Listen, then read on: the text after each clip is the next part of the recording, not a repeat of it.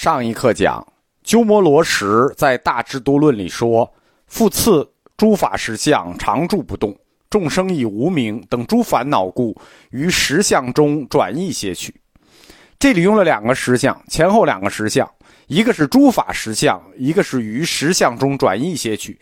这两个实相就是不同的，都叫实相，但不一样。前一个实相，诸法实相，指的是法性，是真相。后一个实相于实相中转异些取，指的是表象。破除后一个实相，就是表象中的无名，对吧？以无众生以无名等诸烦恼故，破除这个无名需要什么呢？需要前一个实相提供的台阶前一个就是诸法实相，诸法实相提供的台阶是什么呢？三个台阶如法性真迹。这三个台阶又叫什么呢？又叫诸法实相的译名。因为鸠摩罗什大师他这个混用词的原因，所以他的法性与实相的概念比较绕，比较难懂。有兴趣的可以多听几遍。这是佛教易学的一个难点。事物的自性，它是有真相的，这个的真相就是实相，也就是法性，空。法性也好，实相也好，它都是一种不以任何人意志为转移的客观。为什么是客观？法性与实相是客观呢，而不是主观呢？因为只有这个实相与法性它是客观，它才能人人正德，对吧？客观的，不以人意志为转移的，才能人人正德，人人才有把握的机会，对吧？如果它是个主观的，那岂不是有人能正德，有人正不得？因为它很主观啊，它只有客观，客观的存在，所有人才能去。无差别的，那那看你资质了。就是说，都有这种可能性证得。如果是主观的，就有人存在，就不存在这种可能性了。但是鸠摩罗什没有进一步的去分别法性与实相的这种客观到底是一种什么客观，因为客观存在它也有不同的客观存在。比如说，它到底是一种纯粹的客观精神，还是一种客观实在？鸠摩罗什没有去区分说这个法性或者实相，它是客观精神还是客观实在。虽然鸠摩罗什没有分辨法性与实相到底是客观精神还是客观存在，就是客观的精神理念还是一个客观的实在，但是法性与实相是有一个通用原则的，就是说我们不知道它是一种什么样的存在，但它有一种存在的原则。这种原则是非常清晰的，是不能误解的，是什么呢？断一切言语道，灭一切心行。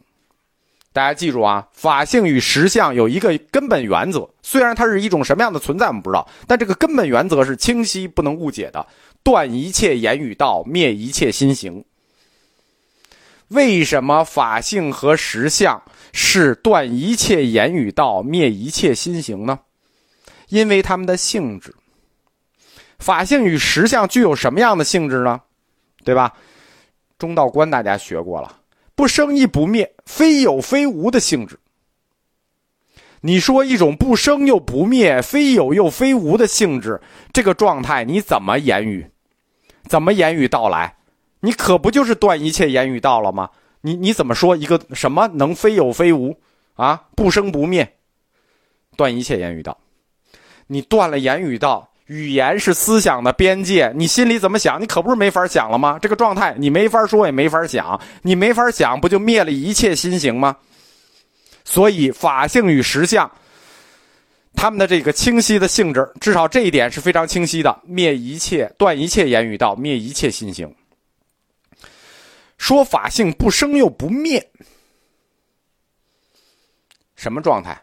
是指它超越了生灭的领域。不是它一种什么状态，就是它根本就不在生灭的领域里。说法性非有又非无，那是什么状态？不是什么状态，是说法性已经不在世俗认识的思维对象中了。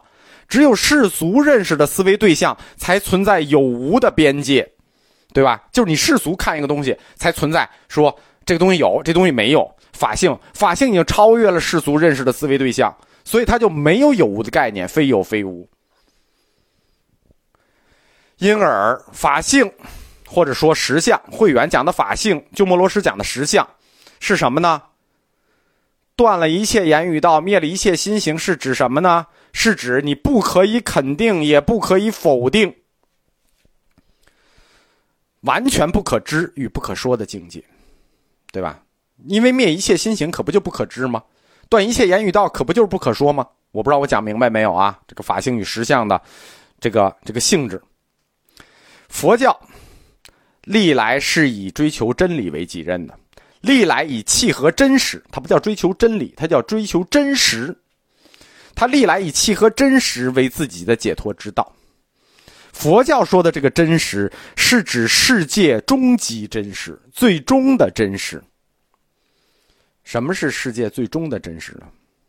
《大智度论》一再重复的说：“知诸法实义，故名为佛；得诸法实相，故名为佛。得实相，得真实的相，得实相者成佛。对吧？佛教就是要契合真实，作为自己的解脱，解脱了就成佛。知一切诸法实义，得一切诸法实相。”但是这个实相，我们刚才又刚讲过，它的性质是什么呢？断一切言语道，灭一切心行，就是说，你又不可言说，又不可认识与思考，你不可言说就算了，灭一切心行，你又不可认识与思考，那么我们怎么知诸法实义？你知就是一个可以想，可以认识，对吧？你得，你就是可以思考。你得了诸法实相才能为佛，你怎么认识？怎么去思考？对吧？你又告诉我这个实相不具有这种性质。道理道理，你光指出理来不行啊！你道你总得给个道吧？你不能说就没有道。鸠摩罗什大师指出，有道，得实相有两条道，对吧？就是说，不是这个，虽然灭了言语道，灭了心行，断了言语道，但也还是有两条道。让你得诸法实相，得诸法实义。这两条道是什么呢？一条道叫正，一条道叫破。哎，你看，就是一个叫立，一个叫破。得实相有两条路径，正与破。所谓正，大家都知道，正德、正德、正德。我们一说正德、正等正觉，什么叫正德、正等正觉？成佛了，正德了，正等正觉，正就是其中的一条路。但正的这条路啊。它又分两条，为什么？因为我们是佛教四框架哟。